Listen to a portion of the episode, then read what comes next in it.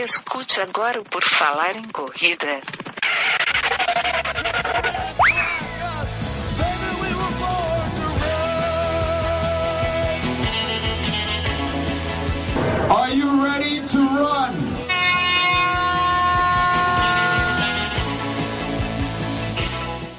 Estamos dando início a mais um episódio do podcast Por Falar em Correr, esse podcast sensacional que fala de corrida e também de outros esportes.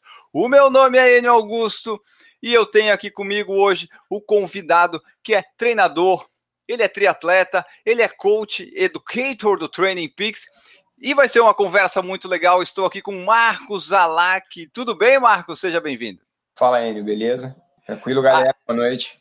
É isso aí, tudo certo. Vamos conversar bastante aqui hoje com o Marcos da história dele, como treinador, como atleta, enfim, vamos abordar todos esses assuntos aqui. Antes de começar a conversar com ele, sempre lembrando das formas de apoiar aqui o Por Falar em Correr. Tem o padrim.com.br e o picpay.me barra Por Falar em Correr. Lá você escolhe, pode apoiar a partir de um real e fazer parte do grupo WhatsApp e outras coisinhas mais, sem desconto em camiseta, às vezes a gente sorteia umas inscrições aí de prova que a gente ganha. E assim nós vamos. Se você quiser fazer parte, será bem-vindo, como todos são e todos que tiveram, já saíram também foram, que ajudaram em algum momento. Marcos, vamos começar a nossa conversa começando lá do início. O esporte na tua vida, ele tá desde sempre? Quando é que tu decidiu assim, ah, quero fazer educação física ou quando é que tu começou a praticar o esporte? O que que veio primeiro? Conta pra gente aí, o início da, da tua vida esportiva.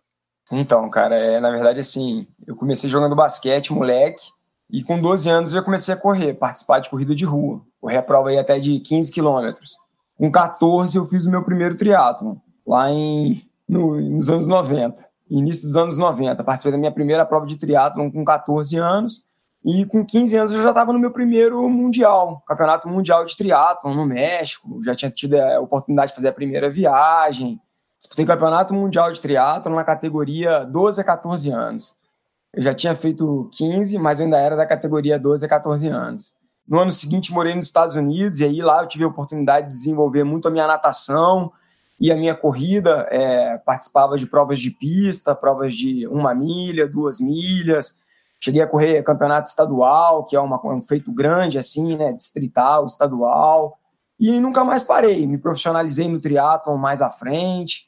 É, representei o Brasil em alguns campeonatos mundiais como profissional, campeonato mundial de duatlon, campeonato mundial de triatlon de longa distância. E depois virei treinador. Nunca tive longe do esporte, né? Da, do ciclismo, do mountain bike, do triatlon, da corrida de rua, da corrida de montanha. Tudo faz parte da minha vida aí. Então tu tá no esporte desde cedinho. Isso daí que ajudou a tu tomar o rumo da educação física e querer viver disso. Também, com certeza, com certeza. Mas eu me graduei primeiro em Direito. Eu formei primeiro em Direito, fiz faculdade de Direito, fiz faculdade de Administração. E aí, ao final é, da faculdade de Direito, Administração, eu larguei, não, não consegui terminar. Optei por ficar com o Direito. E depois de formado em Direito, que eu decidi por entrar na faculdade de Educação Física. Ah, você chegou a fazer o direito todo? É, a, o, fiz administração até o sexto período na Universidade Federal aqui de Juiz de Fora, e o direito eu fechei ele, terminei, formei em direito pela Universo em Niterói, porque eu transferi minha universidade para Niterói, meu treinador era de Niterói, Niterói tinha um cenário muito forte no triatlo no início dos anos 2000, muitos atletas treinando lá, Sandra Soldan, Armando Barcelos, atletas olímpicos, né? E eu me mudei para lá para estar tá perto desse pessoal. Meu treinador era de lá e terminei a faculdade de direito lá em Niterói. E aí comecei a educação física lá também, nesse cenário de treinamento no início dos anos 2000 ali no, em Niterói. Ah, e o direito ajudou pro treinador no esporte? Ajudou em alguma coisa o direito? Eu acho que o direito. Tu, tu tem a OAB? Mano, eu acho que, não, não, não cheguei a tirar a OAB. Não. não. Mas eu acho que o direito ajuda o ser humano, porque Verdade. ele te faz ler, né? E o contato, aprender a aprender. Eu acho que essa é a grande habilidade do futuro. É a gente ser capaz de reter o foco, né? A atenção. O ser humano hoje tem muita dificuldade em, em reter a atenção, né? Então, assim, a leitura, eu acho que é um hábito muito importante que a gente deveria ler com muito prazer, né? Ler bastante mesmo. E acho que o direito, é, de alguma forma, não só o direito, mas a minha família também sempre incentivou muito a leitura desde de, de, de pequeno, né? e sem dúvida nenhuma a faculdade de direito também e essa oportunidade de você exercer a dialética, né, de você ter que apresentar argumentos, de você ir em busca de uma resposta, de você ter a capacidade de também saber ouvir e entender o outro lado. Eu acho que, sem dúvida nenhuma, soma muito hoje como treinador, sim. Tá, então assim, só para eu entender, tu começou lá praticando com uns 15 anos, tal. Quando é que foi que tu fez a que tu decidiu fazer a graduação de educação física? Já tinha lá uns 20, 30 anos, já tinha passado um tempão? Eu já tinha, eu fiz educação física, tinha, eu entrei para educação física, eu tinha, é boa pergunta, mas eu tinha uns 26, 27 anos talvez. Mas aí hoje tu vive do, do esporte, de treinamento, essas coisas todas, né? Professor de educação física. Ah, tá, tá. Professor, professor de educação física, sou treinador, minha, minha vida é educação física, eu sou profissional de educação física. O direito foi só uma, uma fase ali que tu fez ali para decidir o que queria mesmo da vida, né? É, mas eu ainda tô decidindo também, eu não sei. É, a gente nunca... Né? Bom, tu falou que começou cedo. Eu posso perguntar qual é a tua idade hoje? Eu tenho 40. Tu começou com 15, faz 25, 25 eu tiro 19, 94. Então, 94, tu fazendo triatlon, tu é do, do pessoal mais antigo que pratica triatlon, que não é o pessoal que começou agora aí que tá mais, sei lá eu se tá na moda ou não, né? Mas tu começou lá quando era as coisas mais raiz, não é isso? É, cara, tipo assim, eu sou, acho que eu sou da segunda geração do triatlon Segunda, né? É, os meus ídolos, né, as minhas referências, os meus mestres são da primeira geração do triatlon brasileiro, né? É, Leonardo Casadio, Armando Barcelos, é uma galera aí que realmente são os aventureiros, né? O esporte pra gente era aventura, né? Era ali década de 80 isso aí, né? Final dos anos 80, exatamente. Que acho que o esporte mesmo no Brasil que começou a pegar foi ali é a década de 80, né? Que a gente tem as lembranças, pelo menos, dessa parte de corrida e de triatlo, né? Década de 90 também triatlo muito forte, né? Assim, Isso, foi melhorando. No Rio, tinha uma prova em Copacabana, e a gente pedalava para o aterro, corria para Ipanema, prova muito bacana. É... Então, assim, é, triatlon também, Troféu Brasil em Santos, Internacional de Santos, provas também que, nossa, muito cheias, né? É, em, BH tinha o Triathlon Cup também na década de 90, é, nadava na represa, pedalava em direção ao Alphaville, que hoje é o Alphaville, né? Mas era, na verdade, pedalava em direção ao Belvedere e corria ali perto do Belvedere. Era outro cenário, né? Diferente. É, mas assim, pelo que eu ouço o pessoal contando, tinha mais provas, parece, mais provas conhecidas, mais disputadas, e hoje em dia parece que dessas provas meio que sumiram, ficaram só tipo Iron Man, aquelas coisas series lá, ficou uma coisa mais elitizada, parece? É, assim, eu acho que os estados também têm, alguns estados conseguem ter cenários é, de campeonatos estaduais interessantes. O Rio de Janeiro tem muita prova, o pessoal no Sul tem muita prova, o Nordeste também tem muita prova regional. Realmente, os circuitos nacionais hoje é, são, são essas provas aí: é 3 Days, é o circuito Ironman, meio Ironman. Tem também algumas outras provas, como o circuito Sesc então, assim, tem muito evento também. É, o, o, cenário do triatlo ele é bem amplo hoje. Triatlon é. tem para todo mundo hoje. Eu acho que é um esporte que segue democrático. Eu acho que essa, essa, essa estigma aí de que é coisa de, de quem tem grana é, é, não é verdadeiro. Eu acho que o cara pode fazer triatlon com uma bike mais simples, ele não precisa entrar nessa onda tecnológica, nem mesmo para ter performance. E eu acho que ainda assim tem, existem provas democráticas.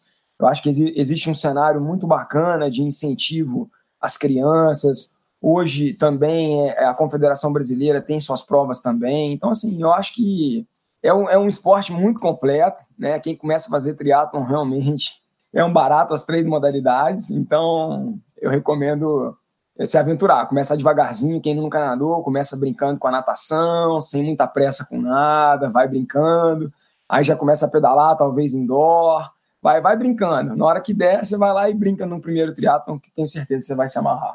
Tu falou que não precisa dessas coisas super caras para ter performance, mas essas coisas ajudam ou é mais assim, tu treinar e tu vai assim? Porque eu vejo assim, o pessoal tem umas bikes de 50, 60 mil, investe eu um monte. Eu acredito no isso... poder humano, eu acredito no é? poder humano, eu acho que a gente é imagem e semelhança de Deus, então é igual o Capitão Planeta falou, né? O poder é todo nosso, então eu acho que Claro que existe uma linha aí entre o que é, é, é o mínimo que você tem que ter para realmente ter performance, mas também existe muita fantasia por trás de tudo isso, de uma indústria que também precisa se mover, e realmente inovação tecnológica. mas eu ainda acredito no diferencial humano. Eu acredito no diferencial humano e no trabalho desse potencial. E que essa escalada de equipamento ela pode ser gradual, suave, acontecer tempo a tempo, sem sangria para querer ter tudo, né? Antes de, de realmente mudar quem você é que nem trazendo para a corrida que é a parte que eu entendo razoavelmente um pouco, mas não muito,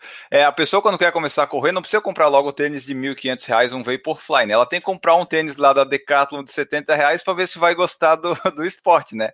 É. No triatlon, como são três modalidades, eu acho que uma coisa que a pessoa não precisa é gastar muito dinheiro no início, né? Porque ela tem que ver se vai gostar, como é que vai ser, para daí, de repente, começar a investir, ver se vai fazer por diversão. começar a treinar indoor, né, Enio? Começar a treinar indoor começar a pedalar numa aula de spinning sem ter que comprar bicicleta, de começar a fazer uma corridinha na esteira, né, uma natação ali num clube, e ir brincando com as modalidades, encaixando elas na sua rotina, deixando fazer parte do seu dia a dia de forma muito natural, a mochila já está facilmente arrumada para ir nadar, já é não é um transtorno chegar na piscina, né? a aula de spinning já está encaixada naquele horário, essas pequenas transformações e aí, naturalmente, vai ter uma bicicleta, vai comprar a bicicleta, deixa as coisas irem acontecendo degrau a degrau, que aí tudo flui de maneira mais natural, né? Ah, sim, se a pessoa quiser já ter resultado e ter as coisas, evoluções logo que começar, provável que ela pare do esporte logo, logo, né? E isso não é o que, o que a gente quer. Então, assim, para a pessoa que quiser começar a praticar triatlo, o objetivo é falar para ela assim, comece, né? Não foque em nessas coisas que o pessoal divulga aí de ter bikes super caras, tudo. Isso aí você não precisa, né? Você precisa é começar e treinar direitinho. O resto vai encaixando. É por aí, né?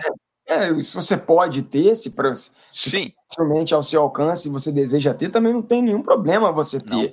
Mas mesmo nesse aspecto, eu acho que existe, existiria um, um pequeno degrau você a, a se desenvolver, desenvolver equipamento, se desenvolver, desenvolver equipamento.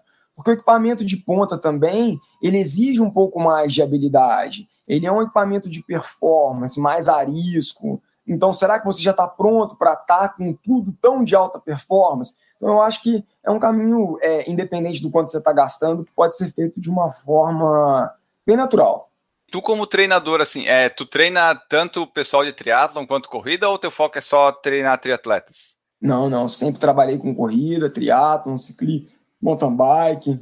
E assim, falando de corrida e triatlon, é, qual que tu acha que é a evolução é, mais certa, vamos dizer assim, que um atleta pode ter? Começar fazendo 5, 10, 15, 21 maratona, no triatlon começando lá com aqueles, é, não sei, ah, é, que fala? Short, short. Como é que tu lida isso com os teus alunos, assim, o cara que chega assim treinar contigo e diz, ah, eu queria fazer uma maratona, eu nunca corri, tu fala assim, calma aí, meu filho, vamos devagar? Falo, falo, falo calma, falo calma, Conta a história da maçã, já ouviu a história da maçã? É, não me recordo, conta aí. Não, é assim, você quer comer uma maçã suculenta, gostosa, bem saborosa. Você não pode ficar pensando em maçã. Tem que pensar no seu solo, pensar em cuidar do seu solo, em adubar bem o solo, em regar todo dia.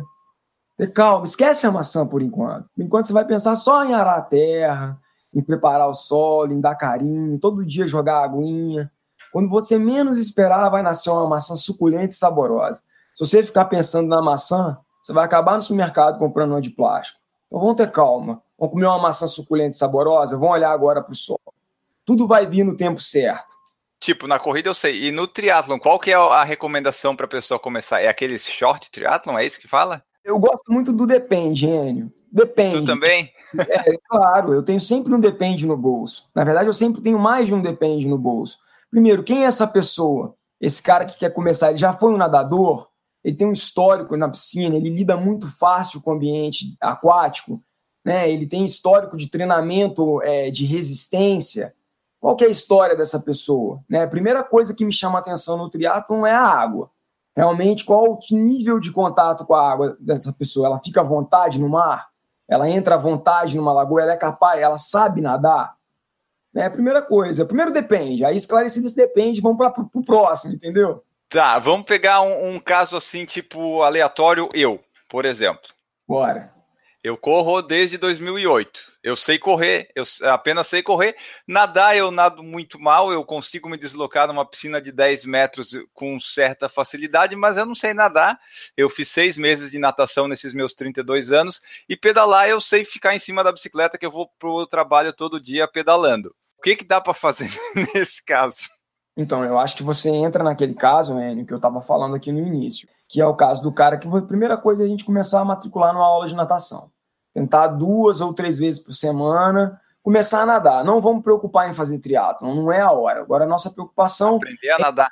É, duas vezes na semana, três vezes na semana, fazer a natação ficar prazerosa, porque no início não vai ser prazeroso, vai ser difícil ir para a piscina, vai ser difícil preparar a mochila, vai ser difícil ter os equipamentos. Então vamos com calma começa a nadar. Aí, medindo a sua evolução na natação, a gente pode começar a pensar em participar de uma primeira prova. Eu gosto muito de, com, com os alunos que, que vêm a mim, ter a certeza de que a pessoa já consegue fazer mil metros na piscina sem ficar parando muito. Conseguiu nadar mil metros, eu acho que ela já está começando a ficar apta a fazer um 750 no mar, que é o short triathlon, fazer um 750 numa lagoa, e outra coisa também que é muito importante é a possibilidade dessa pessoa que está treinando, antes da prova, ir numa uma represa, nadar com, com uma equipe, com um apoio, ir no mar, nadar com uma equipe, com um apoio, para viver essa sensação de águas abertas, que é uma outra brincadeira, né?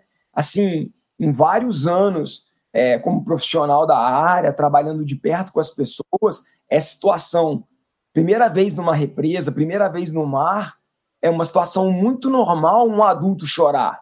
Realmente mexe profundamente com os medos das pessoas. Então, assim, por mais de uma vez, mulheres e homens meio que choraram. Choraram mesmo comigo, de não conseguir, às vezes, lidar com aquela emoção, de botar a cabeça dentro d'água, de dominar os pensamentos. É bem profundo. Eu acho que é construir com calma tem a todo o fato de nadar, tipo, em águas abertas, e quando vai no dia, é um monte de gente junto, né? Tu não treina com pessoas batendo o pé e, e, a, e, a, e a mão na tua cabeça quando é no dia da prova, né? Então, mas aí se é a sua primeira vez, você vai largar no fundo, vai ser o ah, único tá. entrar na água, vai entrar na água com bastante tranquilidade. Você não vai se enfiar lá na frente, você vai ser orientado a se posicionar da maneira adequada para quem você é naquele momento, né, Enio? E assim, é, já que estamos falando da natação, vamos falar da, de todas as modalidades por partes. Eu vi num post teu no Instagram dizendo assim que o pessoal meio que não dá tanta importância para a natação, que às vezes ela é meio negligenciada. Ah, o pessoal devia dar mais importância para a natação. A natação ela é bastante importante no triatlo, né? Então, mas na verdade, Enio, quando você pensa num triatlon de longa distância, que era o contexto daquela postagem, prova, por exemplo, de meio Ironman, é, na prova eu nadei a prova em 28 minutos. A minha bike eu fiz quase duas horas e meia. E a corrida, uma hora e quarenta, uma hora e meia. Então a natação parece ter uma importância pequena. Eu digo parece porque a natação é um esporte que você usa o corpo todo. Então, quando o cara não está muito bem treinado na natação, meia hora nadando, 40 minutos nadando, dá para drenar bastante energia. Então eu gosto muito de pensar na nossa capacidade durante a prova como uma caixa de fósforo, aonde você tem aquele número de fósforos e você não vai ser capaz de repor os fósforos ao longo da prova. Então, no meio Ironman, eu acho muito importante você conseguir sair da água gastando o mínimo possível desses fósforos da sua caixinha, para ter bastante fósforo para jogar na bike e na corrida, compreende? E fora isso, a natação ela, sem dúvida nenhuma, das três modalidades, talvez ela e o ciclismo são as modalidades onde os atletas específicos dessas modalidades são capazes de treinar os maiores volumes anuais. Maior volume de hora hoje. Você vê um nadador de fundo, ele nada muito. Um ciclista, ele pedala muito, mais do que corredor, sem sombra de dúvida o número de horas. A corrida ela é muito, vamos dizer assim, entre aspas, ácida para o organismo. Correr machuca muito. A natação, por outro lado, não. E a natação, ela tem a respiração sempre consciente. Então, ela ainda é uma, uma ferramenta muito interessante para realmente você desenvolver sua capacidade respiratória. Por mais que acho que a prova dure um percentual aí, vamos dizer, 15% do evento seja dentro d'água, Eu acho que ao longo da semana ela pode te ajudar a te recuperar dos treinos de corrida, que são extremamente impactantes, pressão hidrostática, dar uma soltada na musculatura. É muito normal o triatleta ir nadar quebrado, fazer um bom treino e sair melhor da piscina, porque a piscina coloca o cara no lugar e ter essa oportunidade de desenvolver o seu motor. Eu venho de uma linha, eu tive um treinador onde a gente nadava seis vezes na semana. Por vários anos eu nadei de segunda a sábado. Então, assim, eu acho que é uma, uma modalidade que, que vale a pena um carinho, uma atenção à natação. E a natação, por exemplo, para a pessoa que não não nada tipo eu, o interessante é, como tu falou, vai lá aprender, porque tem todo a, acredito eu, uma técnica para tu aprender, para tu nadar, para não gastar energia, tipo na corrida, né? Quando a pessoa não sabe nada, o ideal é no começo já pegar alguém que entenda para daí aprender certinho os movimentos, é por aí? É por aí, eu acho que na natação é muito importante a gente acreditar nas brincadeiras mesmo, no lúdico. A aprendizagem da natação, mesmo com os adultos, tem que não só ir para o intelecto do camarada para querer ensinar ele a técnica, mas tem que ir para o corpo dele, brincando com ele, acreditando que o corpo dele também precisa aprender, não só a cabeça. Você entende isso que eu estou querendo dizer, não? Sim, sim. Então é muito importante a gente brincar. A aprendizagem motora, ela se dá por três vias. A gente aprende de forma cognitiva por meio do intelecto. Eu posso te explicar o gesto e você tenta compreender o que eu estou te falando. A aprendizagem pode se dar de forma visual, eu posso te mostrar o gênio, é aqui, ó, o cotovelo alto, abraçada, você pode ver, você pode se olhar no espelho. E a terceira e, via que eu acho que a gente deixa um pouco de lado e que é super importante, que é a, a, a, a da sensação. É você sentir, a sinestésica, você sentir o movimento, você, seu corpo entender o que você está fazendo. E isso é, leva tempo, tem que brincar, tem que tem que realmente gostar, né? Primeiro vai gostar, vai curtir, vai estar tá feliz ali no ambiente e aí naturalmente você vai conseguir nadar. A natação principal da natação é que você não pode ter contração. Você tem que estar tá totalmente solto para poder flutuar. Quando você se contrai, você afunda e é exatamente o que você não quer na natação. Você quer estar tá na lâmina d'água. E para estar na lâmina d'água só bem relaxado. E tu tem que estar relaxado para nadar e nadar te relaxa, né? Nadar é bom porque tu não tem impacto nenhum. Eu acho que deve cansar, né? Depois tu nadar mil metros ou dois mil metros, mas eu não sei, é um cansaço que nem dá no ciclismo e na corrida, não, né? Acho que é uma coisa é diferente, mais. Hélio. É mais central, cara. Não tem tanta periferia dolorida, mas a energia é meio que você sai da tomada. Ele, a natação te drena como um todo. Tu sai com da natação, dá bastante fome. Eu ouço o pessoal falar, é verdade isso? Então, eu particularmente tenho um lance com a natação que eu tenho muita cólica. Então, assim, sempre tive, desde criança, já, já cheguei até a parar no hospital quando eu era moleque, de crise de cólica. Eu sempre nadei na hora do almoço, porque para mim era, como triatleta, sempre treinei duas ou três vezes no dia, né? Então, o horário do almoço sempre foi o horário de nadar. Então, para mim, não dá muita fome, não. não. Quanto tempo que dá nadar mil metros, por exemplo? É uma meia hora? Aí, tá vendo como é que tem o depende? Quem? Não você, você nada muito rápido, eu acho, né? Você já tem uma experiência. Eu, por exemplo, é tipo mil metros, eu não faço em meia hora, não, né? Vamos falar assim, um cara que um mil metros pro cara falar assim, esse cara talvez já dê para ele participar de uma prova, pode ser? Pode. E daí faz uma correlação para mim em corrida para eu ter uma noção. Tipo, a pessoa quando tá correndo, por exemplo, 5 km a 6 para 1, ela tá pronta para alguma coisa por aí? Ou eu coloquei muito eu tô rápido? dizer assim, ó, mil metros. Você mil metros em 25 minutos talvez já dê para começar a pensar em fazer um triatlo. Isso em corrida é quanto mais ou menos você consegue fazer uma comparação? Brincava, a gente brincava que para cada 100 metros nadado é mais ou menos 400 metros de corrida. Tá, calma aí. É 4 quilômetros então. É, para cada 100 metros mais ou menos é 400 metros de corrida e 1 quilômetro de bike. Ah, legal isso. Vou, eu não, vou até anotar. coisa do passado, não tem nada de ciência nisso aí não. Isso era coisa nossa. Não, não, mas isso é que nem aquelas coisas que o pessoal fala, ah, qual que é o tempo que vou fazer na maratona? Ah, pega a meia, dobra e é, soma mais 10, 15 é minutos. É, é no machismo que geralmente dá certo. É, porque tipo assim, ó, eu nadando sem solto, eu nado para 1,30. Eu correndo, sem solto não, sem moderado, 1,30. 400 correndo moderado, 1,30. E 1 quilômetro pedalando moderado, 1,30. Moderado forte aí, vamos dizer. Bom, eu até anotei aqui esse negócio aqui para eu fazer uma, umas contas depois. 100 na natação, 1 na bike e 400 na corrida. Aqui, ó, nós falamos da natação um pouco. quando o pessoal faz triatlo depois da natação, não vem a bike, vem a tal da transição, né? O que, que é isso? Qual que é a importância desse negócio aí? Então, depende também do tipo de prova, de quem você é. Precisa treinar a transição? Se eu quero ir lá só para brincar? Eu acho que é interessante você treinar não só a questão da, da forma como você vai trocar, a forma como você vai organizar seu material, a forma como você vai conduzir cada passo que você vai dar ali na transição para você fazer uma coisa de cada vez e não querer fazer tudo de uma vez, mas também treinar a troca de modalidade, habituar o seu corpo a sair da água e pedalar, ou a pedalar e correr, fazer transições também diferentes, correr e pedalar, pedalar e nadar. Eu acho que é muito importante ele, a gente se desenvolver com a capacidade de variar as modalidades aí bem tranquilo, entendeu? Porque todas elas são diferentes, né? Uma tu tá totalmente deitado, uma tu tá todo contraído e a outra tu tá esticado e correndo, né? É tudo é, o bom triatleta, o bom triatleta, eu acho assim, um atleta que começa a ser realmente profissional é aquele que no triatlon ele é capaz de fazer quase que o mesmo nível de performance que ele tem nas modalidades isoladas. Quando ele junta as três, ele não perde performance, ele tá no mesmo nível, entendeu não? Mil no triatlon era 32, eu na corrida de rua correria um 31,50. O próprio profissional, se de repente ele sair para fazer só uma corrida, ele não consegue fazer é uma. Falando. Não, eu acredito que o cara, quando, quanto mais alto nível, quanto mais adaptado ele tá à transição das modalidades, mais ele vai equiparando essa questão. Ah, então, tipo assim, a maratona mais rápida dele, tanto faz se ele tá só fazendo a maratona ou o triatlo, ele não, já tá tão preparado. Que... Não, não, peraí, Enio. Aí esse exemplo ele vai, vai ser mais real para distâncias mais curtas.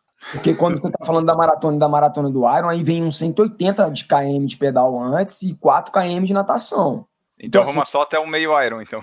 É, esse cara que, por exemplo, um cara que corre muito, muito numa maratona de Iron hoje, o cara corre a maratona do Iron para 2 horas e 40. Eu acho que esse cara numa maratona pura é um cara de 2,25, 2,22. Mas já tem gente correndo Ironman para baixo de 2,40.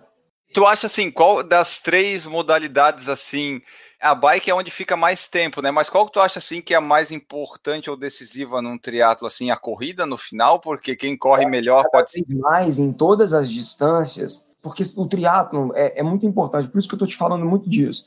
É muito importante a gente entender que são dois esportes completamente diferentes, o triatlo olímpico e o triatlo meio Ironman e Ironman. O triatlo olímpico vale vácuo na bike. Então, basicamente, se você não nada, quem não nada não compete. E quem não corre não ganha. Tem muito isso. Mas cada vez mais, mesmo essa modalidade, que vale o vácuo na bike, está dificultando a bike. Percursos com subida, descida, curvas técnicas, para o ciclista ter uma chance de se sobressair. Mas aqui a regra é: quem não nada não compete, quem não corre não ganha. Eu que tá correndo 10 mil aí, esses caras para 29, 28. Beleza, dividiu a linha. E a gente tem do outro lado da linha o Iron Man, o meio Iron Man, que aí não vale vácuo. Mas eu acho que nos dois casos, cada vez mais, a gente tem gerações e gerações de triatletas. Não é mais cada um vem de uma modalidade, como era no passado, não. Essa moçada, mesmo essa galera que está subindo agora para o Ironman, o Ian Frodeno, Alistair Brownlee, Javier Gomes, os caras que vieram do triatlon olímpico com muito sucesso, e estão fazendo essa transição são atletas de triatlon. Eles não têm base em outras modalidades. O que eu estou querendo dizer com isso? Os caras não têm ponto fraco. Eu acho que hoje, para você se destacar num cenário mundial, você não pode ter ponto fraco. Você poderia é. quase que fazer times olímpicos nas três modalidades isoladas para ser um bom triatleta de nível internacional. Quais são as modalidades? Ah, eu, a gente já falou em alguns podcasts, o pessoal que está ouvindo que é triatleta deve saber e deve estar dizendo, Enio, seu idiota, tu não aprendeu ainda. Mas tem gente que não sabe, eu nunca lembro quais são. Quais são as principais modalidades do triatlon? Tem esse olímpico, aí tu fala para mim quais que são e as distâncias dele, só para eu me situar. Basicamente assim, é o short triatlon. 750 de natação, 20 de bike, 5 de corrida. Tem o triatlon olímpico, 1,5 de natação, 40 de bike, 10 de corrida. Dividiu a linha. Até aqui, vácuo liberado, vamos dizer assim.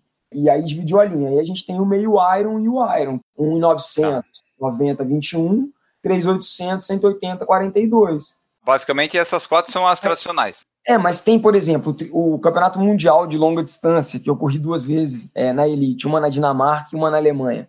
Quatro de natação, 120 de bike, 30 de corrida. É meio um Frankenstein. é meio um Frankenstein, exatamente, cara.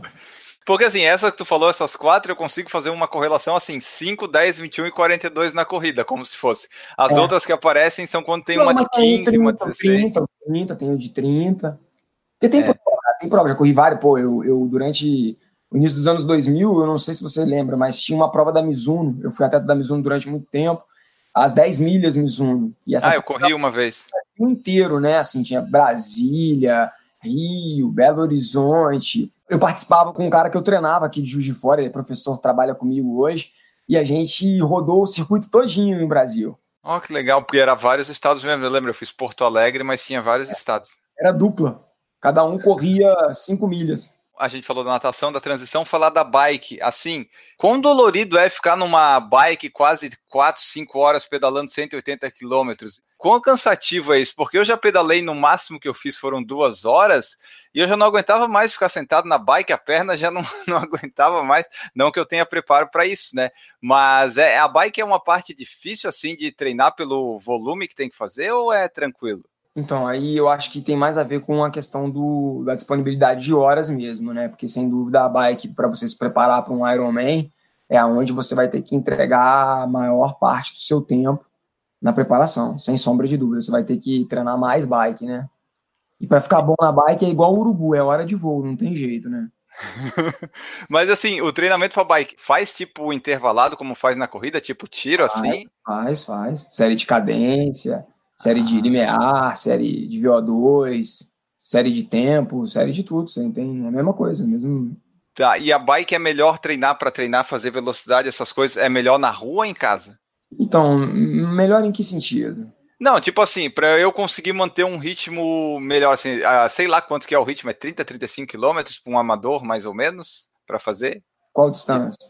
Vamos dizer, o Ironman não chega a 35 quilômetros, né? É muito rápido, né? É, o Ironman 35 quilômetros dá um pedal perto de 5 horas, já é um bom amador. Tá, vamos dizer assim, então a pessoa lá, para treinar em casa, ela tem que fazer uma média de 35 km num treino longo lá, sei lá eu. Na bike hoje, a gente não fala em velocidade, a gente fala não? em potência. É, os watts, né? Quantos watts, quantos watts por quilo. Mas daí isso influencia no tempo que a pessoa fica pedalando? Total. Maravilha. Hoje a gente trabalha com um site que chama Best Bike Splits. Por exemplo, agora eu fiz o meio Ironman de Fortaleza, e aí nesse site eu cadastro lá é quem eu sou, minha altura, meu peso, cadastro a altitude do local onde eu treino, cadastro qual que é o meu limiar de potência, o meu FTP. Cadastro com qual bicicleta eu vou pedalar, qual par de roda, qual tipo de pneu, qual câmara de ar, um mapa do percurso, busco uma previsão avançada do clima na, no local da prova, no horário em que eu vou estar pedalando, e esse programa ele já projeta todo o meu tempo e a melhor forma de eu distribuir a potência ao longo do caminho. Eu fiz essa simulação para Fortaleza agora, entre o simulado e o realizado deu 50 segundos de diferença. Nossa, deu certinho então. Então, tipo assim, cada vez mais hoje a gente consegue isso, fora a questão do Training Peaks, das métricas ali que a gente tem para poder fazer as análises. O cara vai largar um Ironman hoje, cara, tipo assim, dá para falar, ó, se tudo der certo, vai dar isso.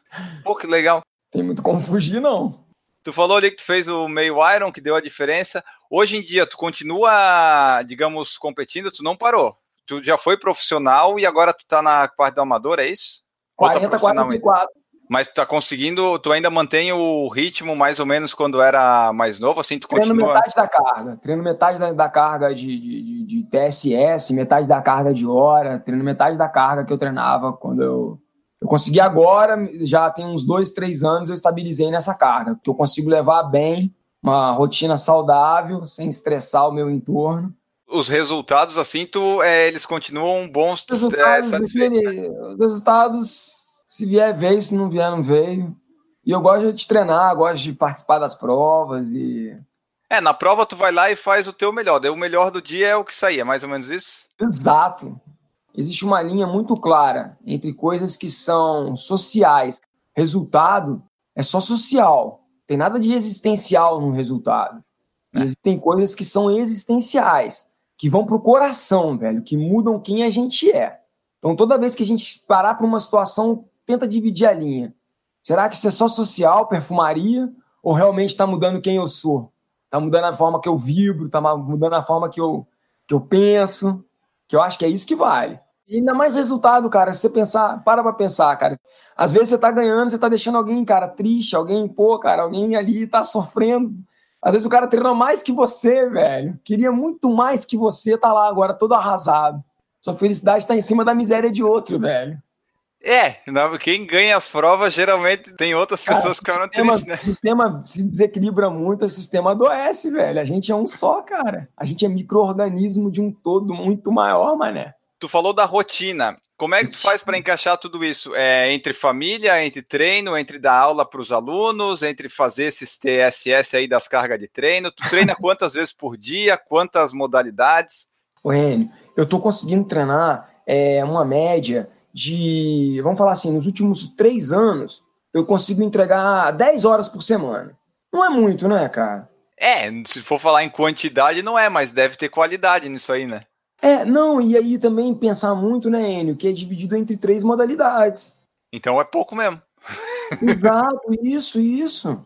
Que eu faço 10 de corrida às vezes, se for para... Mas você tá é. correndo mais de 100 km na semana?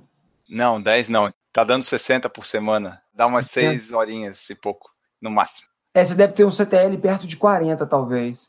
Se eu abrir meu Training Pix agora, eu consigo ver isso ou é só a minha treinadora que consegue? Você paga a conta premium? Ah, não. Eu não. não Ou só eu- ela, só eu- ela tem acesso aos dados completos? É que o Premium tá meio caro assim pro meu bolso, mas vale a pena pagar o Premium se eu fosse querer pagar? Então, eu acho que é outra coisa que é interessante, né? Esse negócio de caro e barato. Caro e barato, eu acho que está muito atrelado a valor. E valor é uma coisa muito subjetiva, né? Às É. vezes tem muito valor para mim, para você hoje não tem valor. Eu vejo muito valor, mas é realmente é um ambiente ali, você vai ter acesso a tanta coisa que você tem que ter um professor, um guia, você tem que ter alguém para te orientar é, na busca pelo conhecimento das métricas ali. E eu acho que a partir do momento que você começa a ter esse desenho do que você está fazendo, fica muito difícil ficar sem. Mas você ter Sim. também tudo isso e não ter ideia de nada, não faz sentido. É isso que eu ia falar, tu vai ter tipo uma super máquina, um super carro e tu É. só sabe ligar e desligar, basicamente, né? Não, não adianta. Isso, isso. Mas aí, às vezes, cara, é começar e deixar o tempo resolver as coisas também, sem pressa. Ninguém vai conseguir entrar no Training Peaks já sabendo tudo. Para mim, levou, eu, eu levei anos aí para desenvolver, para encontrar algumas respostas. E, na verdade, também o grande barato é a dúvida, né, cara? A gente não sabe nada. Na verdade, tem gente que finge melhor, que sabe. Mas ninguém sabe nada, é tudo um mistério. É, porque se a pessoa disser que tem certeza, se ela tem muita certeza, ela não tá muito certa, não. Eu gosto da frase que fala o seguinte, cara: quem acredita e quem não acredita, os dois estão do mesmo lado. Já quem tem dúvida, segue encantado em busca da resposta com a inteligência aguçada. Então eu prefiro, eu não sei, cara, eu não sei. Eu prefiro estar sempre em dúvida. É, É isso, quem, é quem tem muita certeza não, não, não sei se sabe muita coisa, não. É, finge, tá fingindo. Qual a modalidade que tu mais gosta dessas três que tu faz? E qual que tu mais pratica hoje? Então, a que eu mais pratico é a bicicleta hoje, sem sombra de dúvida, até porque eu gosto muito de andar de mountain bike, então eu procuro alternar bastante treinos no rolo, treinos na rua, é, mountain bike, participo de muitas provas de mountain bike também. Mas eu adoro as três modalidades. Eu adoro nadar, principalmente em águas abertas. Sou apaixonado por natação em águas abertas. Na piscina eu acho meio chato ali, mas eu gosto também. É uma relação de amor e ódio. Mas quando eu tô nadando é bom e para nadar é difícil. Mas em águas abertas é legal. É muito legal. A bike é demais, né, cara? Andar de mountain bike é demais. Já andou de mountain bike? Ah, não, eu ando só aqui indo pro trabalho mesmo na estrada, não... não é legal andar de bike? Ah, é bom, tipo, é legal quando tu vê a fila assim no trânsito, tu passando assim, tu vê, pô, eu tô indo, não tô gastando natureza, gasolina. Você nunca andou, não, cara? No meio da natureza? Ah, não, aí não, porque não, não temos essa coragem ainda. e uma bike boa pra isso. Não, mas também não precisa de bike tão boa assim, não. Mas, a- cara, a bike na natureza é muito legal, é um barato mesmo, assim, é muito bacana. E a corrida, eu acho que é o mais sofrido. Mas, assim, eu gosto muito de correr rápido. Eu gosto muito de provas, assim, 5 mil, 10 mil, daquela sensação ali de. Ah, Aham. nossa, essa coisa louca da, de, de ter que correr rápido. Eu acho bem legal. Mas, sem dúvida, não sei, acho que hoje é que dá menos prazer, assim, ele é a natação, a bike. Tu sabe me dizer assim quais foram teus melhores tempos na corrida? 5, 10, 21, 42? Eu gosto claro, de saber essas coisas. Claro que eu sei, pô. É, imagina. Imagina se o cara é, é, dá aula de training peaks se ele não souber, é, né? Claro que eu sei. Eu sempre fui, Enio, antes de começar a trabalhar com training peaks, cara, eu sempre fiz agenda. Então, desde os 14 anos aí, eu sempre tive agenda de treino. Ah, sempre tive agenda para anotar tudo que eu fazia, anotava o que eu sentia, fazia os volumes semanais no domingo, quanto que eu tinha rodado de cada modalidade, tinha um calendário marcado com bolinha no dia que eu não treinei, vermelhinho no dia que eu competi. Eu tenho anos e anos de histórico antes do treino. Eu tinha o meu Training Pix. Que legal. É, eu tenho uma planilha que eu tenho desde 2008 com as minhas coisas. O pessoal diz: ah, você é doido, você tem toque. Não, eu tenho tudo registrado. Eu ia receber né? a planilha por fax. Eu ia no correio da minha cidade aqui pegar o fax. Tá, então me fala dos recordes aí. Então, meu melhor 5 mil foi um 15,40. 10 mil eu já corri 32,10. Meia eu já corri uma 13 alto. E a maratona nas longas distâncias eu não consegui encaixar bem, não. Minha melhor maratona 3 horas e 1. Ó, oh, não conseguiu mesmo que a correlação deveria dar uns 2,30, 2 e pouquinho, né? Se fosse assim Nossa, a. é um sonho, velho. Mas hoje em dia é mais difícil ainda, né? Correr uma maratona com dignidade até o fim. É, eu acho que eu só consegui uma até hoje. Ai, é difícil, bom. Né, cara? Ah, é, tipo, pô, tu tem que treinar, tu não pode fazer o longo de 42 porque não pode, tal, tal, tal. Aí você faz de 32, 35, mas fica faltando 7. Eu não sei como é que são esses últimos 7. Então, não sei, mas eu, às vezes para vocês corredores é porque talvez tentar descansar um pouco mais antes da prova. É, pode ser também, isso ajuda. Descanso também é treino, né? É, dá uma, chegar fresquinho mesmo, cheio de vontade e tal. Eu acho que eu sempre vou para as maratonas que eu corri pouco treinado. Eu nunca consegui fazer uma periodização para correr uma maratona. Eu tento aí na, meio que na de herói, passar a meia maratona no heroísmo, e aí o heroísmo, uma hora ou outra, ele sempre foi embora. Dessas, todas essas provas, tu está competindo aí há 26 anos, eu vi no teu Instagram, hashtag lá, é bastante tempo, né, fazendo prova, natação, mountain bike e tudo mais, é, tu consegue falar para mim, assim, qual foi a, a tua melhor prova, ou qual foi a tua melhor experiência praticando algum desses esportes, o triatlo, enfim, e qual foi a pior delas, assim, tipo a pior e a melhor prova? Uma que deu tudo errado e uma que deu tudo certo. Então, tem uma que deu tudo certo e deu tudo errado, tá vendo? Olha que legal. Não, porque a gente fica achando que dá certo e dá errado, é sair de acordo com a nossa vontade, né? E a gente fica querendo, igual menino mimado, controlar tudo, né? Aí para dar certo tem que ser do jeitinho que a gente quis, né? É, a gente tenta fazer tudo para ter sob controle, mas a gente não tem controle sobre então, nada. Mas uma parada, uma das paradas mais legais que eu já vivi foi ter a oportunidade de largar um campeonato mundial de, de triatlon de longa distância. A prova foi lá na Dinamarca, fui numa cidade chamada Fredericia. A gente nadou no mar lá, um mar louco, assim, sombrio, cheio de água viva. Tinha um, uhum. uns, uns tentáculos, assim, uma coisa assim cabulosa, água trincando de gelada, tipo, pô, 11 graus. Cara, foi, foi sinistro. Tipo, é, só que a adrenalina, a gente, eu consegui nadar lá umas três vezes antes do dia da prova. Primeiro dia eu quase não consegui nadar, não conseguia colocar a cara dentro d'água, aquela gelado mesmo. E no dia da prova, eu larguei na elite e eles apresentam os atletas. Então eles chamaram um por um para alinhar na largada. E tinha uma bandinha ao vivo rolando o ACDC e chamaram o meu nome ao som do ACDC. Então, pô, então, tipo assim, olha que coisa maravilhosa, né? Foi, foi um momento, assim, que foi irado, cara. Tava tocando Higher to Hell? Exatamente, cara. É, combina perfeitamente. Pô, eu nem senti frio.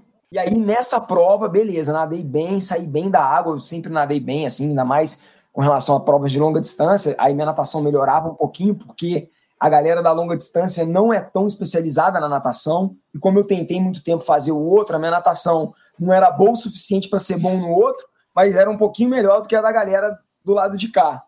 Saí bem da água, estava pedalando razoavelmente bem, assim, razoavelmente bem lá para trás, né, entre os profissionais, rabogésimo, né? No quilômetro 100 da bike, cara, uma coisa que eu conto ninguém acredita, o meu pé escapou da sapatilha. Aí eu olhei para baixo para clipar o, a sapatilha no pedal de novo, né? Eu não uhum. tinha pedal mais. O pedal foi desenroscando ao longo do, da pedalada e saiu debaixo da minha sapatilha. Putz, aí ficou só com um? É, não, aí por sorte era num topo de um morrinho assim, que tinha umas casas, e lá todo mundo na rua assistindo a prova. Aí um cara lá entrou dentro de casa, pegou as ferramentas lá e me ajudou a colocar o pedal de volta uma prova que eu vivi uma emoção muito maneira, depois tudo fugiu do meu controle, quando eu achava que eu não ia ser o, o último dos elites ali, né? Que eu falei, não, hoje eu vou conseguir disputar com alguém, né? Mas assim, agora que tu falou aí, do, do triatlon, qual que é a modalidade que tem mais chance de tu ter problema? É a bicicleta, a né? Porque tu tá com a bike, a bike. A bike, sempre que você entrega a bicicleta, pode fazer o sinal da cruz que vale a pena. É, porque se, se deu problema na bike, acabou a tua. Tipo, já aconteceu pessoa... de tudo, é. cara. Se eu começar a falar que a gente fica aqui uma hora só te contando cada coisa que já aconteceu. Mas já caiu da bike? Várias vezes, velho. Óbvio, né? Eu em vários lugares do planeta aí.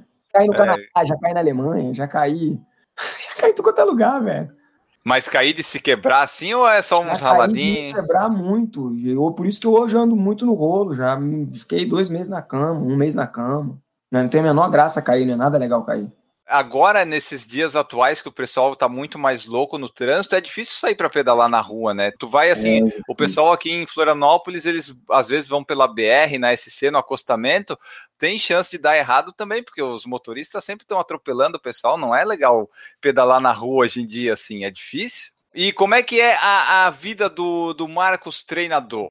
Dá aula todo dia pro pessoal? É presencial? É físico? É a distância virtual? Hoje eu consigo dividir, é uma parte presencial e uma parte é, online. A maior parte tu tem, online. Tu tens uma assessoria aí, o nome dela é?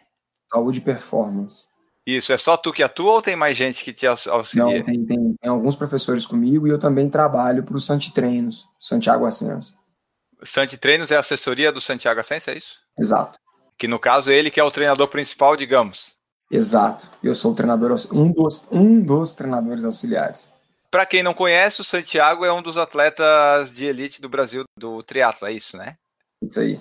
E falando de treinador, você é treinador, você dá os treinos, tu utilizas o Training Peaks, obviamente, para todos claro. os treinos, todos os alunos. Com alguns alunos do Santiago eu uso treinos.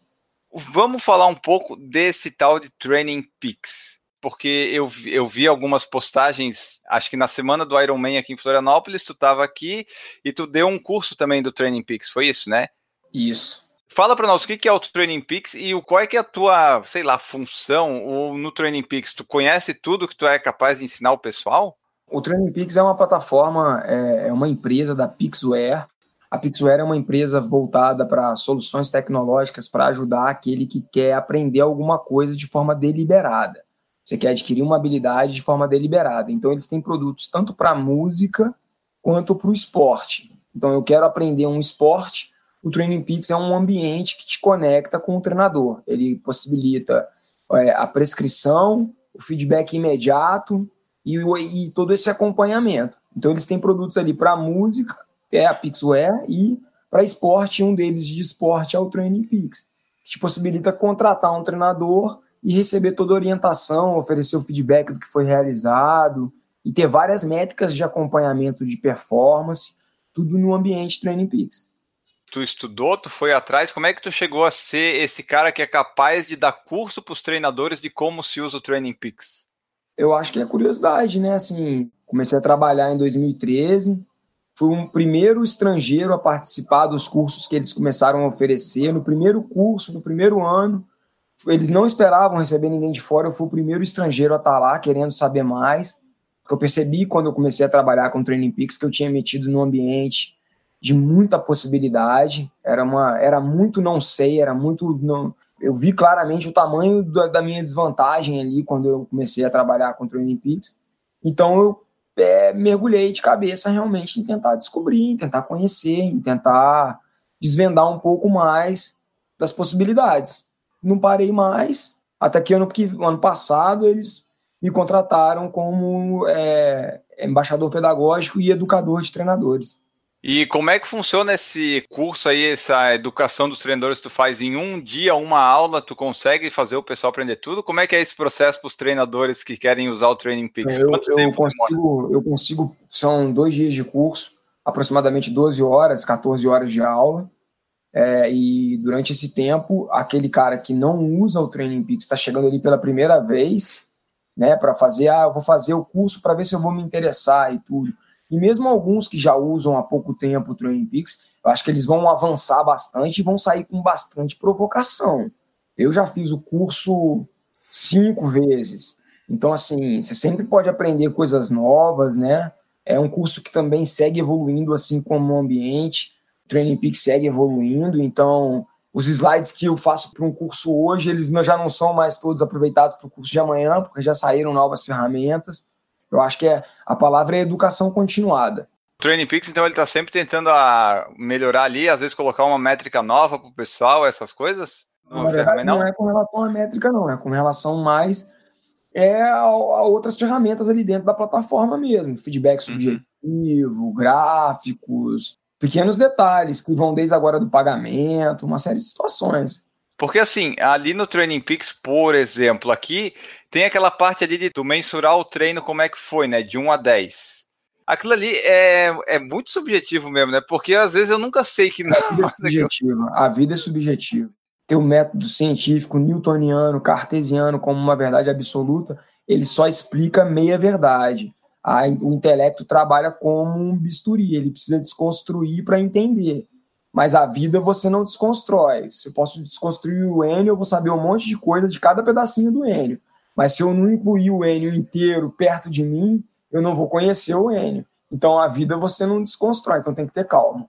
E assim, o Training Peaks, tu acha que é a, digamos, a melhor plataforma assim de treino que uma pessoa pode ter assim para usar ou tu acha que tem alguma que seja parecida? Eu hoje eu acho que existem outras plataformas no mercado, eu conheço algumas, mas eu acho que o Training Peaks realmente é o líder mundial, não é à toa. É um ambiente mais. Realmente, para mim, é, o meu, é, é, um ambiente melhor estruturado, é o, é o carro-chefe. E, e, dentro do próprio Training Peaks, para quem já explorou tudo do Training Peaks, já atingiu os limites do Training Peaks, você pode, dentro da Pixware, começar a trabalhar com o WKO, que já está na quarta versão, vai para a quinta versão agora, que já é uma plataforma analítica, já é o princípio da inteligência artificial, né? E que já vai te apresentar novas métricas, mas é um ambiente que, para quem ainda não domina o Training Peaks, tentar ir para o WKO eu acho loucura. Primeiro tem que ser muito safo no Training Peaks para então começar a querer brincar com uma plataforma analítica.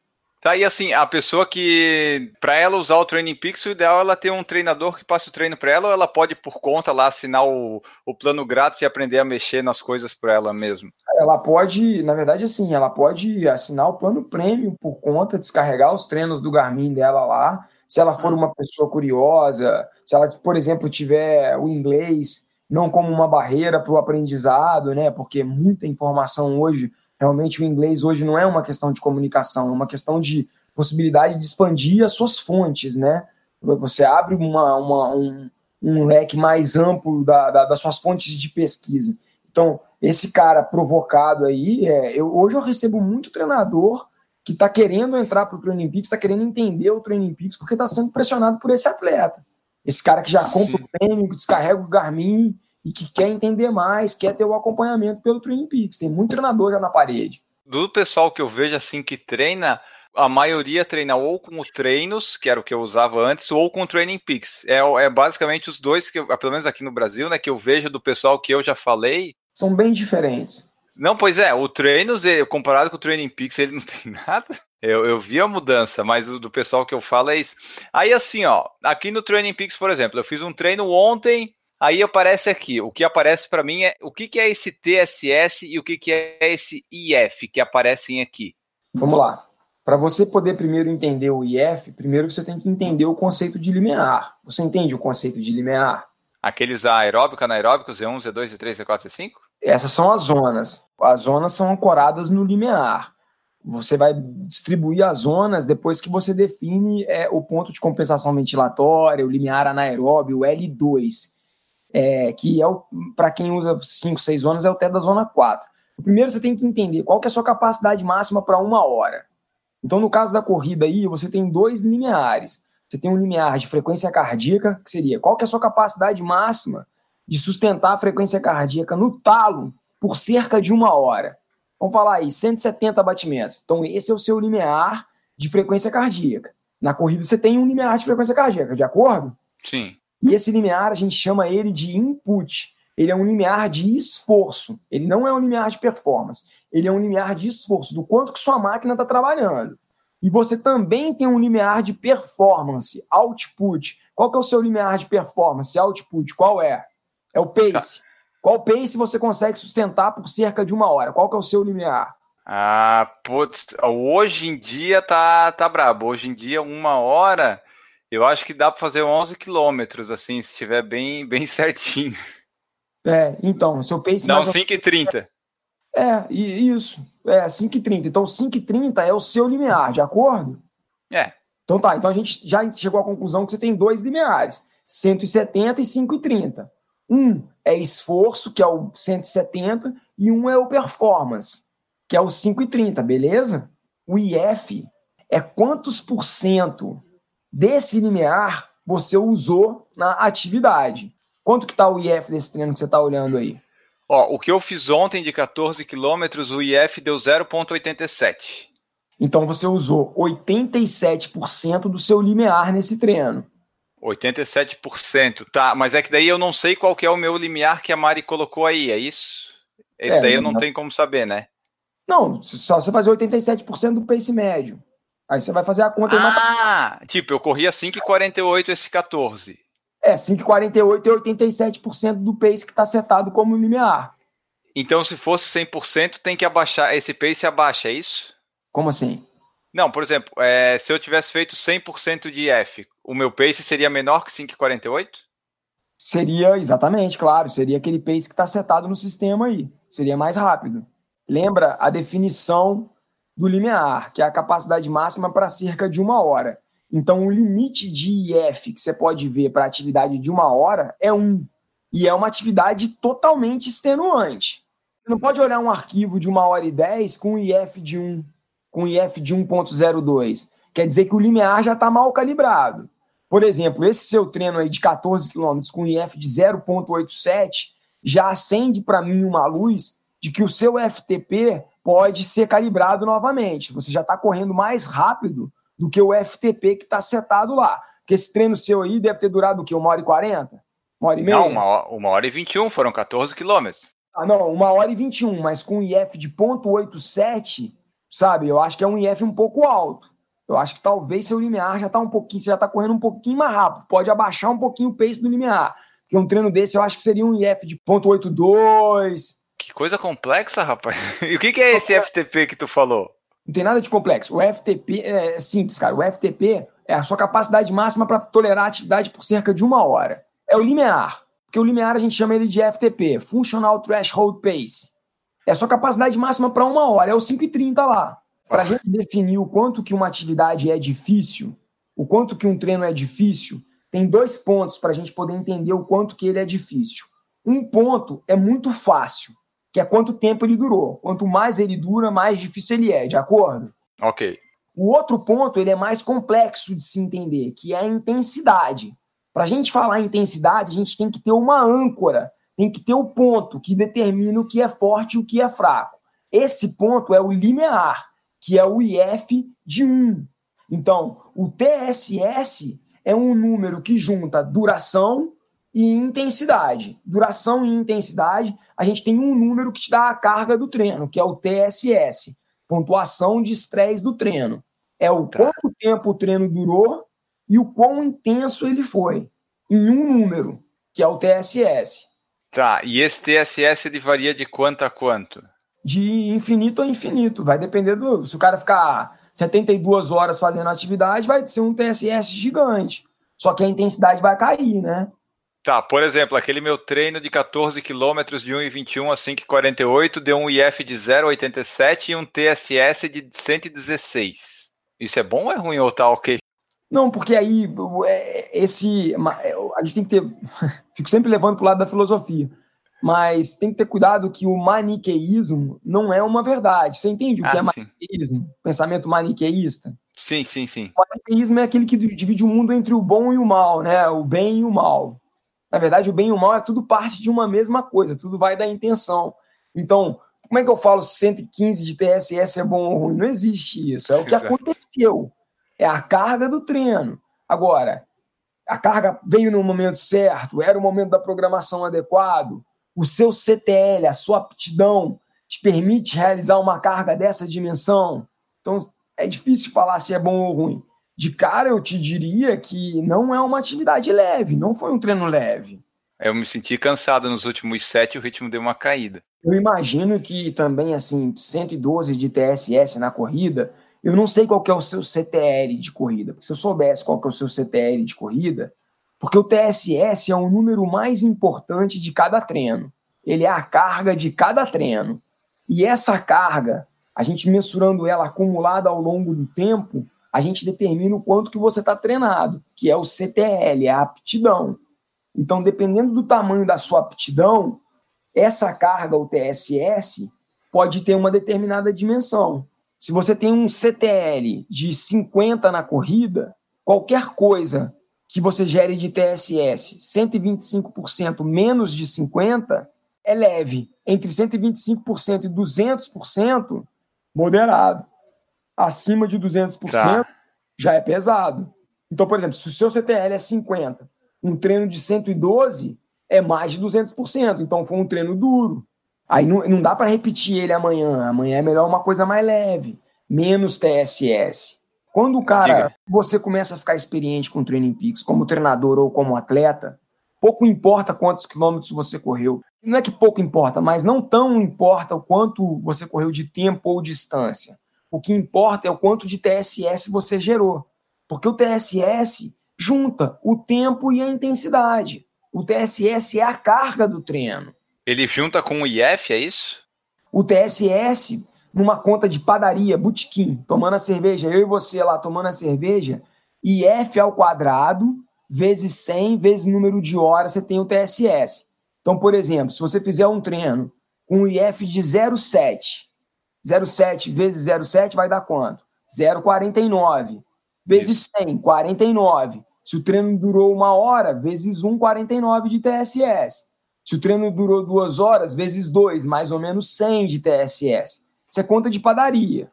Quando alguém fala para mim assim, cara, eu fui lá e fiz um treino que deu 112 de TSS.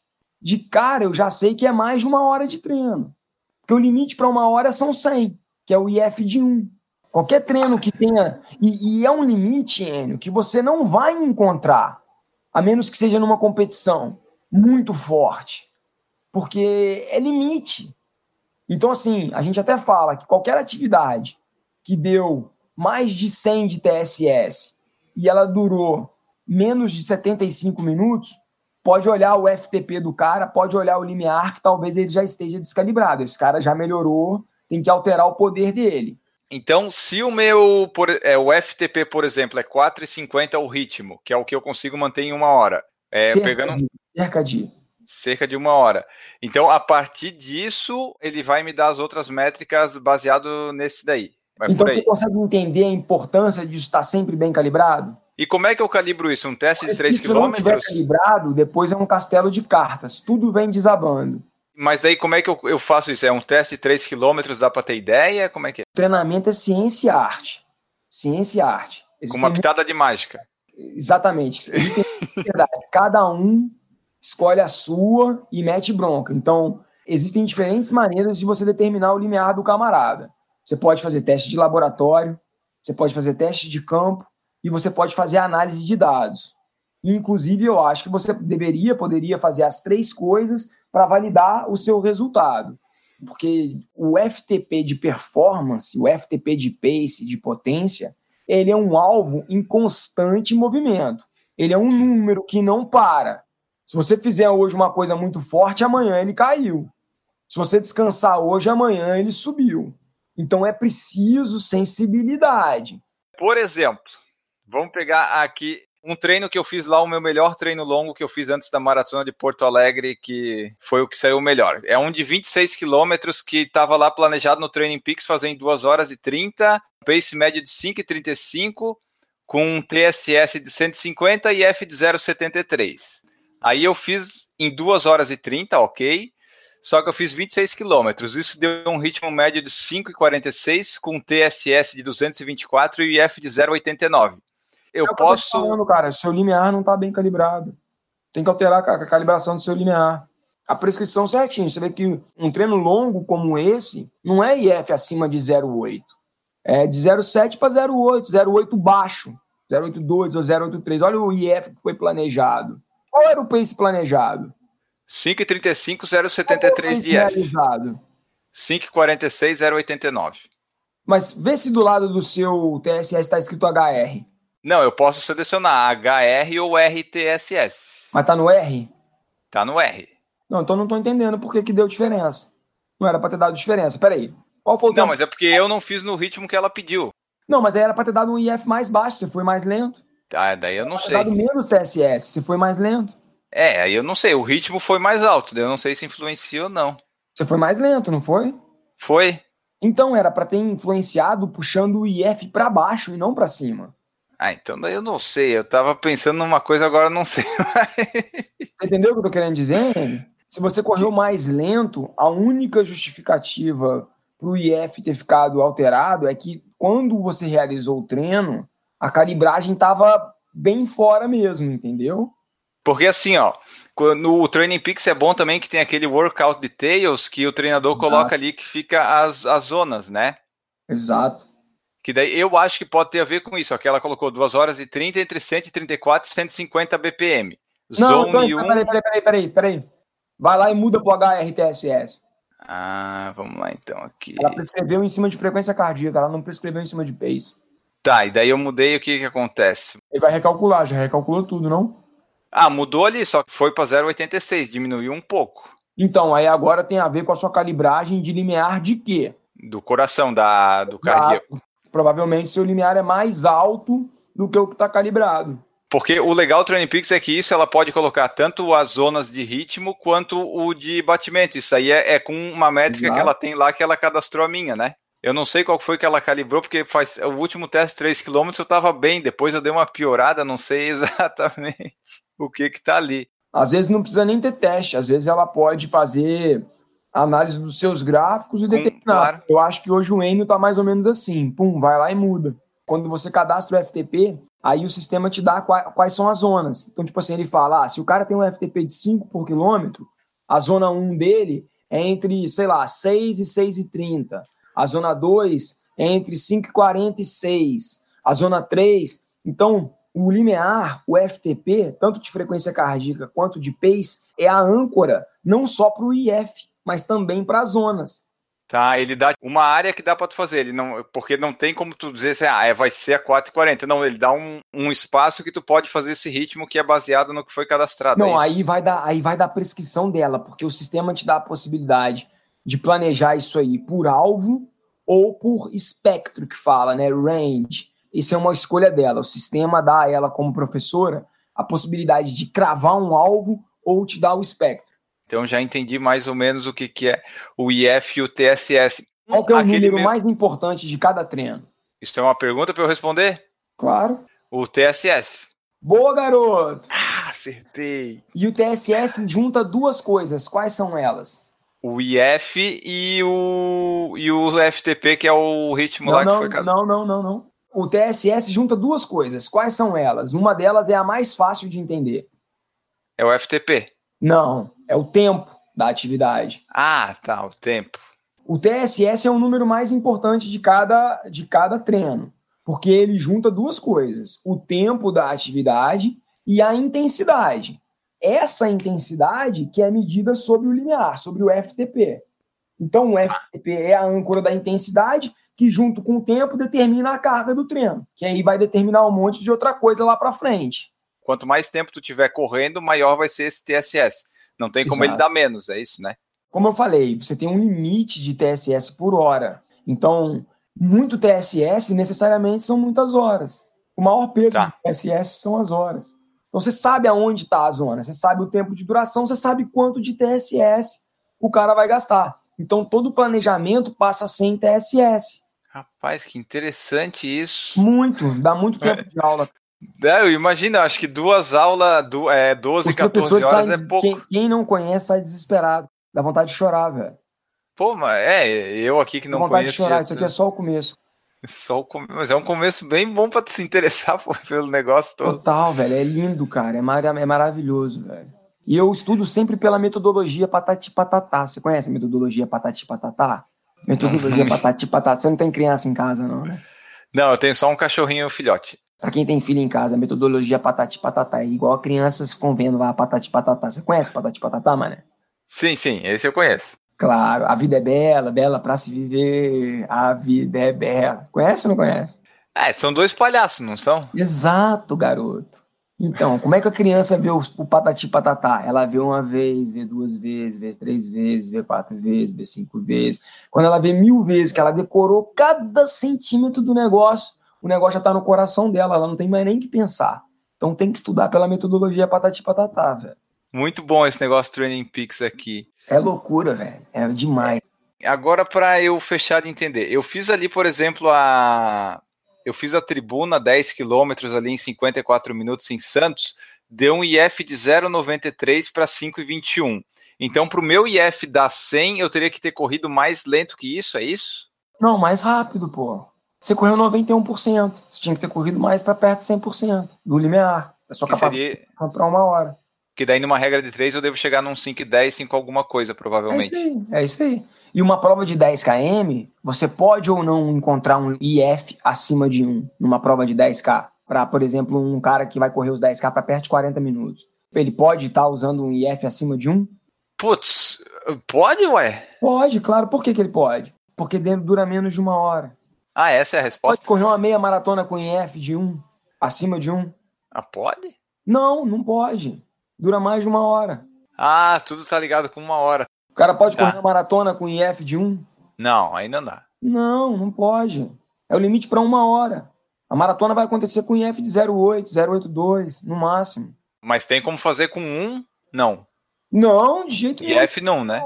É o limite para uma hora. Como é que o cara vai replicar o limite para uma hora durante várias horas? Limite para uma hora, vomitando, vendo o homem da barba branca. É desse jeito, é uma hora desse jeito. Como é que você vai fazer? Você não aguenta fazer mais dois minutos. É, então o, o Kipchoge ele faz em duas horas, deve dar um IF de 0,90. Cara, então, aí o que acontece é que esses caras, quanto mais alto nível é, mais eles conseguem empurrar o teto para cima. Andar mais no alto, andar com o IF bem alto. Pode ser que ele tenha feito isso aí, correndo com IF de 095, sabe? Zero, não sei, cara, 094, 096. Um não foi.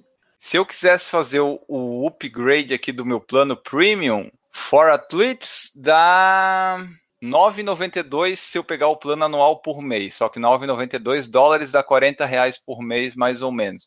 É, não, você vai pagar uma vez só, né? Vai pagar 90 dólares, né? Vai dar um Ah, tá, porque ele, ele divide, mas vai de uma vez só, né? Mais uma vez só. E para treinador, 19 por mês, mais 99 startup fee, tá? Que é a coisa. Ah, se for ver, não é pro treinador que usa tudo isso, não é caro. E pro atleta, 40 reais, Não, às não. vezes. 9 dólares para treinador é a conta básica de treinador. A conta premium de treinador eu acho que é 49 ou 59. Ah, mas também não tá um absurdo para tanto de informação que tem aqui. Tá Eu nada. acho que 9,92 é 40 dólares, 40 reais, é. E pro treinador não é uma questão só das informações que tem aqui. É muito mais que isso, hein? É muito mais, cara. É a forma como você organiza o seu trabalho, é a forma como você prepara os treinos, é a forma como você prepara, como você avalia os seus atletas. Você vai economizar tempo, vai poder crescer o seu negócio, trabalhar de forma mais rápida, vai ter mais tempo para fazer contato com os alunos. Tô gostando bastante. Eu não entendia muita coisa, agora eu entendo um pouquinho mais, mas não muito, né? Mas tô, eu tô gostando dessa daqui. Eu, é mais, bem mais completa que o treinos, né? E uma coisa legal que tem aqui também é que dá pra. Quando a treinadora coloca aqueles workout details com as zonas, tu consegue transferir pro Garmin. E daí ele fica certinho ali o ritmo. Daí tu tá correndo a 5,30 ele apita assim: está mais devagar, está mais devagar. né? É muito legal, né? É, mas eu me sinto meio pressionado, tipo assim, eu sei que eu tô devagar, não precisa ficar me avisando. Não, mas estou falando assim, olha que ponto a gente chegou, que é esse Não, lance é bem bom. prática deliberada, né? Você procurou alguém porque você quer melhorar, você quer adquirir uma, uma habilidade, e se alguém está te passando uma instrução, a instrução já vai automática para o seu equipamento, você realiza o treino, automaticamente todo o feedback do que você realizou já vai para a plataforma, em tempo real, o seu treinador já é capaz de avaliar. Sim, e ainda tem aquele quadro ali, How Did You Feel, né? Que é o. Como é que a gente É, se sentiu? Tem cinco carinhas e tem a, a, a sensação percebida de 1 a 10, né? E dá para colocar os comentários. Os mais atuais, tu já tem um aplicativo direto do Garmin que tu instala que ele já baixa tudo. Isso é sensacional. A gente não controla nada, mas a gente pode tentar fazer o menos errado possível, né? Essa que é a mágica, né? Training Peaks, Peaks é isso, é o pico da performance. O Training Peaks traz a possibilidade de você modular o caminho para atingir o pico da prova A no dia da prova A. A gente vai garantir que você vai chegar na, na prova A treinado e descansado na medida certa para que você possa ter o pico de performance.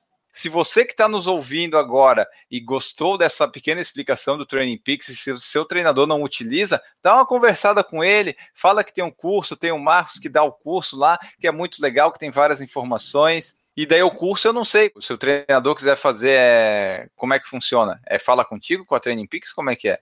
É, o curso a gente está tentando trazer agora mais uma data para o Brasil. Na verdade, foi a primeira vez que teve no Brasil em português. Já tinham tido os dois cursos aqui no Brasil em inglês. A gente fez a primeira vez agora em Florianópolis, em português. E estou tentando trazer uma nova data, ainda não tem nada definido. Para a gente terminar aqui, deixa eu só é, te perguntar algumas coisas que eu geralmente pergunto para os convidados que vêm aqui. Logicamente, tu usa relógio GPS, qual que tu usa? Eu uso 920. E tênis de corrida, qual que você gosta mais de usar?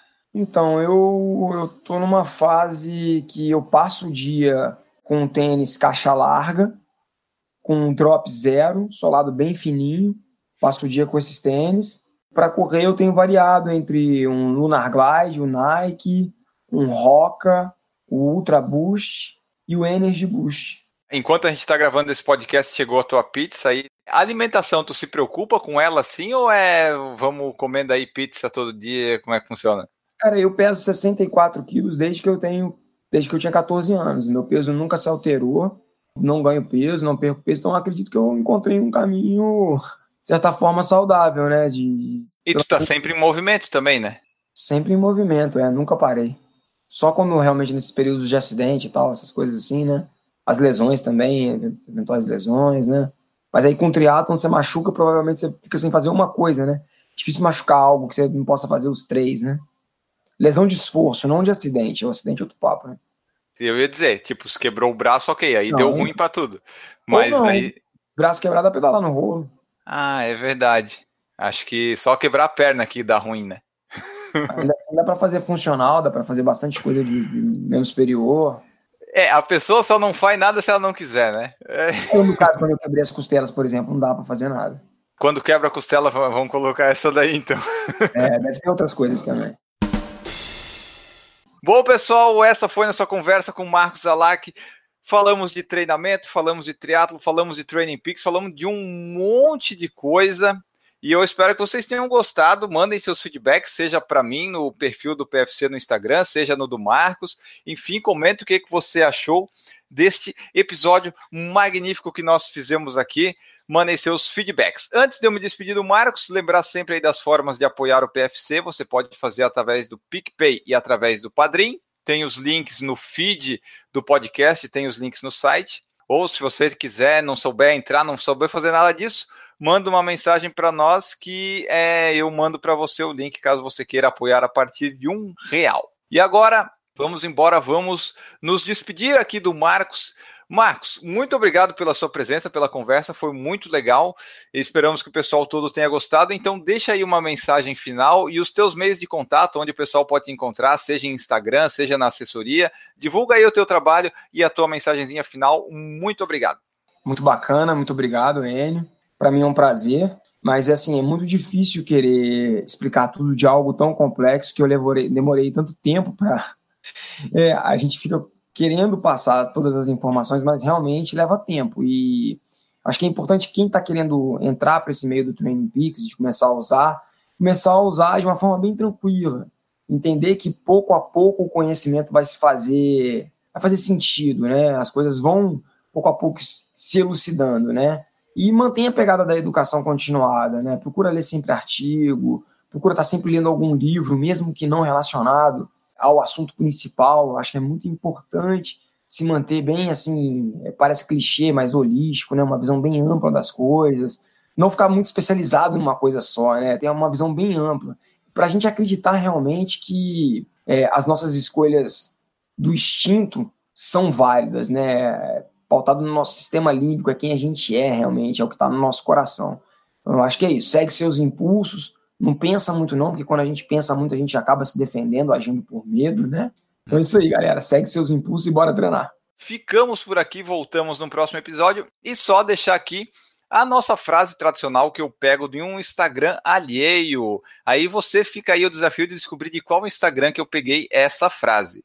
A frase é a seguinte: Ser ruim em alguma coisa é o primeiro passo para se tornar bom em alguma coisa. Descubra pelo menos o que, que você é ruim para daí ficar bom nas outras coisas. Ficamos por aqui, voltamos na próxima edição. Um grande abraço para vocês e tchau. Errou! A pizza do, do Marcos chegou. Tá chegando, vamos conversando. Tá, enquanto, enquanto a pizza dele não chega, a gente vai conversando. Daí, quando ela chegar, talvez a gente dê uma, um pequeno pit stop, vamos ver. E daí a gente continua. Errou! A pizza já chegou. Agora agora estamos no ar, eu vou fazendo a abertura aqui. Enquanto, enquanto você se alimenta, eu vou entretendo o pessoal. Vai lá, vai lá. Errou! Você quer pizza? Não, já, já comi aqui, eu comi bastante chocolate, eu tô bem já. Errou! Tem uma coisa que eu não gosto é quando a minha internet cai no meio do ao vivo. Essa é a parte ruim de fazer sozinho o ao vivo, né? Porque quando acontecem essas coisas não tem como falar com a audiência. Errou! Olha! Tem um monte de número aqui, Eu vou- rapaz. vou te dar- eu vou te dar minha conta pra você depositar, hein, velho. Tá aqui, ó, Threshold te mandar. Values. Sabe quem que eu tô falando? Eu vou te mandar a boleta aí, meu irmão. Errou! Ah, eu não sabia assim- que tinha essa coisa aqui, legal. Não, cara, se a gente ficar aqui, cara, eu tô te falando, vai ficar três dias aqui, porque tem muita coisa que você não sabe aí. Nossa senhora.